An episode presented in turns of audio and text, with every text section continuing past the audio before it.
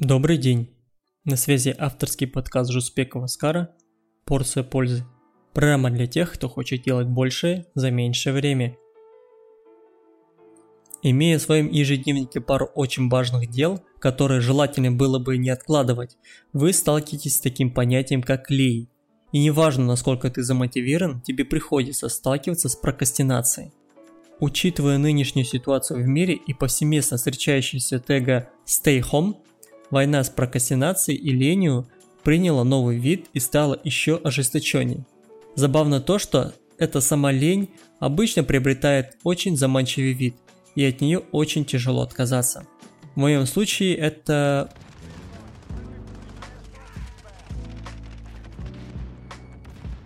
видеоигры. У кого-то это может быть просмотр фильмов, сериалов. Мы не отваживаемся на многое не потому, что оно трудно. Оно трудно, потому что мы не отваживаемся на него, говорил Сенека. А сейчас подумайте, что происходит, когда вы откладываете ваши дела на завтра.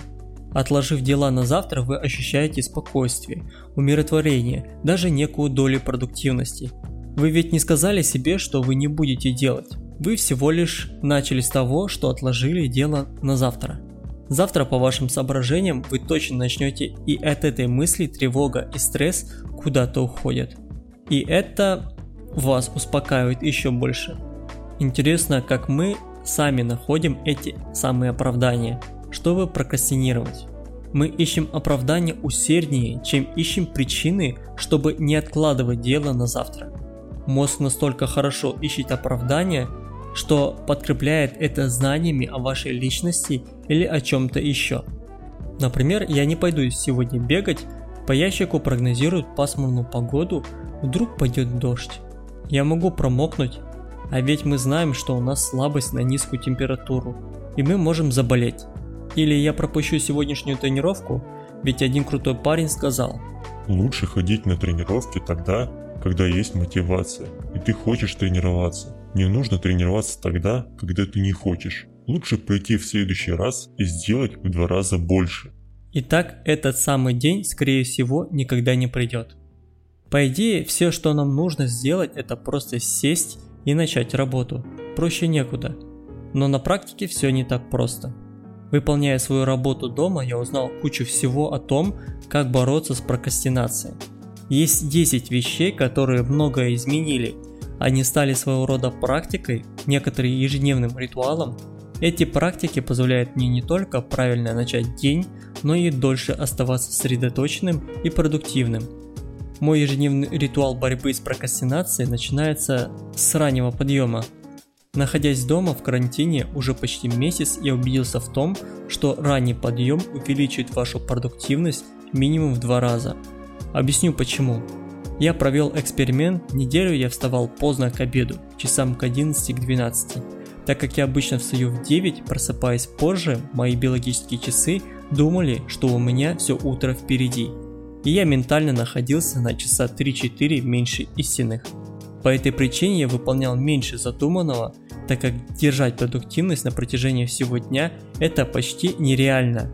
Мне был необходим отдых, но по причине того, что я вставал позже, у меня не было времени на отдых, поэтому я уставал больше, соответственно делал меньше, так как следуя своему ежедневнику я не мог оставить дела невыполненными. Поздний подъем заставляет вас способом нехватки времени откладывать ваши дела на потом. То есть вставая позже, совершая свою работу, вы откладываете каждый раз, так как вам не хватает времени. Либо это может стать причиной вовсе ее не начинать. Поэтому ранний подъем дает вам простор времени, имея достаточный запас времени, может послужить причиной начала работы, либо вовсе ее выполнения. Также обладая достаточным запасом времени, вы имеете возможность делать перерывы и день не будет выглядеть в ваших глазах рутиной. В начале этого выпуска я говорил про правильно начать свой день. Сейчас я расскажу вам, что это такое. Чтобы понять, что такое правильно начавшийся день, нужно ответить на пару вопросов. Первое, для того, чтобы что-то начать и закончить, что для этого требуется? В отсутствии чего вы из сильного продуктивно стремящегося покорить все вершины человека становитесь унылой и бесформенной какашкой. правильный ответ – энергия. Без достаточного количества энергии человек не сможет не то что работать, начать не сможет. Поэтому правильный день изначально начинается с практических занятий, позволяющих поднять вашу энергию в пиковое состояние. Это может быть бег по утрам, это может быть утренней зарядкой, растяжкой, это может быть дыхательными упражнениями, либо вовсе все в купе. Вспомните свои ощущения после физических упражнений. Вы были на энергетическом подъеме, вам хотелось что-то делать и творить. Поэтому энергия так необходима, чтобы начать правильный день. Второе – это правильно расписанный день. Почему заранее расписанный день так важен? Рассказывая про наш мозг, во всех своих выпусках я говорил о том, что наш мозг всегда готов найти лазейку в вашем расписании, чтобы заполнить ваш день полным бездельем. Например, если вам скажут, что нужно сделать комплекс упражнений за раз, как в кроссфите, мозг настроится, что нужно выполнить все упражнения за раз, а после я смогу отдохнуть и вы выполните все упражнения полностью без проблем.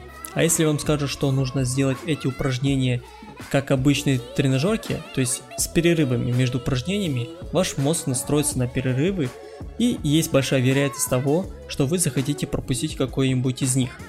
В качестве доказательства есть один случай, про который я вам сейчас расскажу. Дистанция австралийского супермарафона от Сиднея до Мельбурна составляет 875 километров что занимает больше 5 дней от старта до финиша. В забеге обычно участвуют легкоатлеты мирового класса, которые специально тренируются для этого события.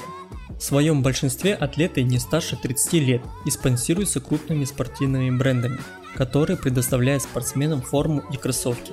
В 1983 году многие были в недоумении, когда в день забега на старте появился 61-летний Клифф Янг, Сначала все думали, что он пришел посмотреть на старт забега, так как был одет не как все спортсмены, в рабочий комбинезон и галоши поверх ботинок.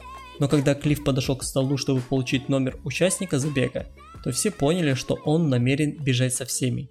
Когда Клифф получил номер 64 и стал на линии с другими атлетами, то съемочная бригада, делающая репортаж с места старта, решила взять у него небольшое интервью. На Клиффа навели камеру и спросили «Привет, кто ты такой? И что тут делаешь? Я Клифф Янг.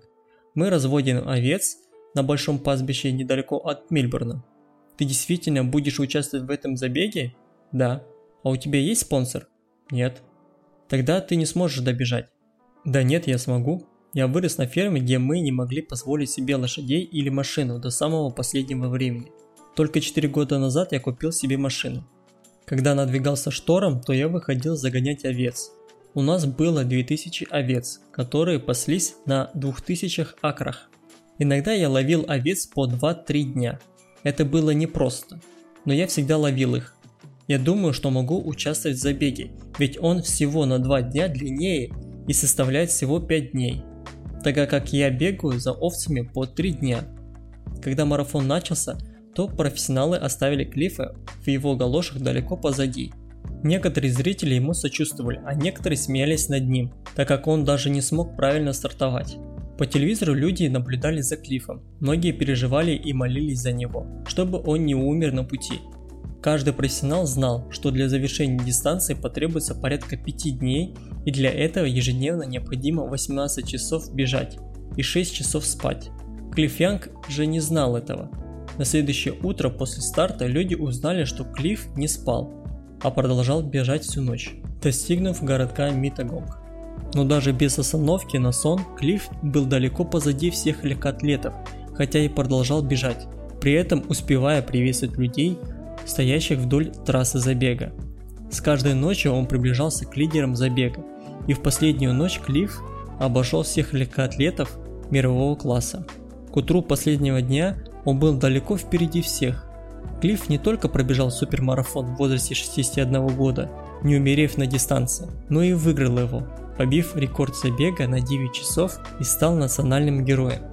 Клифф Янг преодолел забег на 875 километров за 5 дней, 15 часов и 4 минуты. Клифф Янг не взял себе ни одного приза. Когда Клифф был награжден первым призом на 10 тысяч долларов, он сказал, что не знал о существовании приза, что участвовал в забеге не ради денег. Без раздумий решил отдать деньги пяти первым легкоатлетам, которые прибежали после него, по двум тысячам каждому. Клифф не оставил себе ни цента, и вся Австралия просто влюбилась в него. Многие тренированные спортсмены знали целые методики о том, как надо бежать и сколько времени отдыхать на дистанции. Тем более они были убеждены, что в 61 год супермарафон пробежать невозможно. Клифф Янг же всего этого не знал. Он даже не знал, что атлеты могут спать. Его ум был свободен от ограничивающих убеждений. Он просто хотел победить. Представлял перед собой убегающую овцу и пытался ее догнать. Все зависит от того, на что вы настроитесь. Но перед тем, как настраиваться, нужно то, на что нужно настроиться, правильно? Поэтому так необходим план на день. Заведите ежедневник и пишите план за день до, чтобы проснувшись утром, все, что от вас требовалось, открыть ежедневник и вбить программу на сегодня в ваш мозг и начать работать. Еще один из моих способов продуктивности является спринты по времени.